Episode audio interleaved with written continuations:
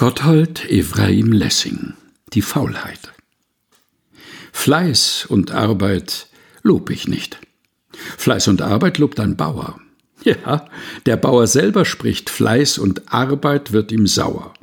Faul zu sein sei meine Pflicht. Diese Pflicht ermüdet nicht. Bruder, lass das Buch voll Staub. Willst du länger mit ihm wachen? Morgen bist du selber Staub. Lass uns faul in allen Sachen, nur nicht faul zu Lieb und Wein, nur nicht faul zur Faulheit sein. Gotthold Ephraim Lessing Die Faulheit gelesen von Helga Heinold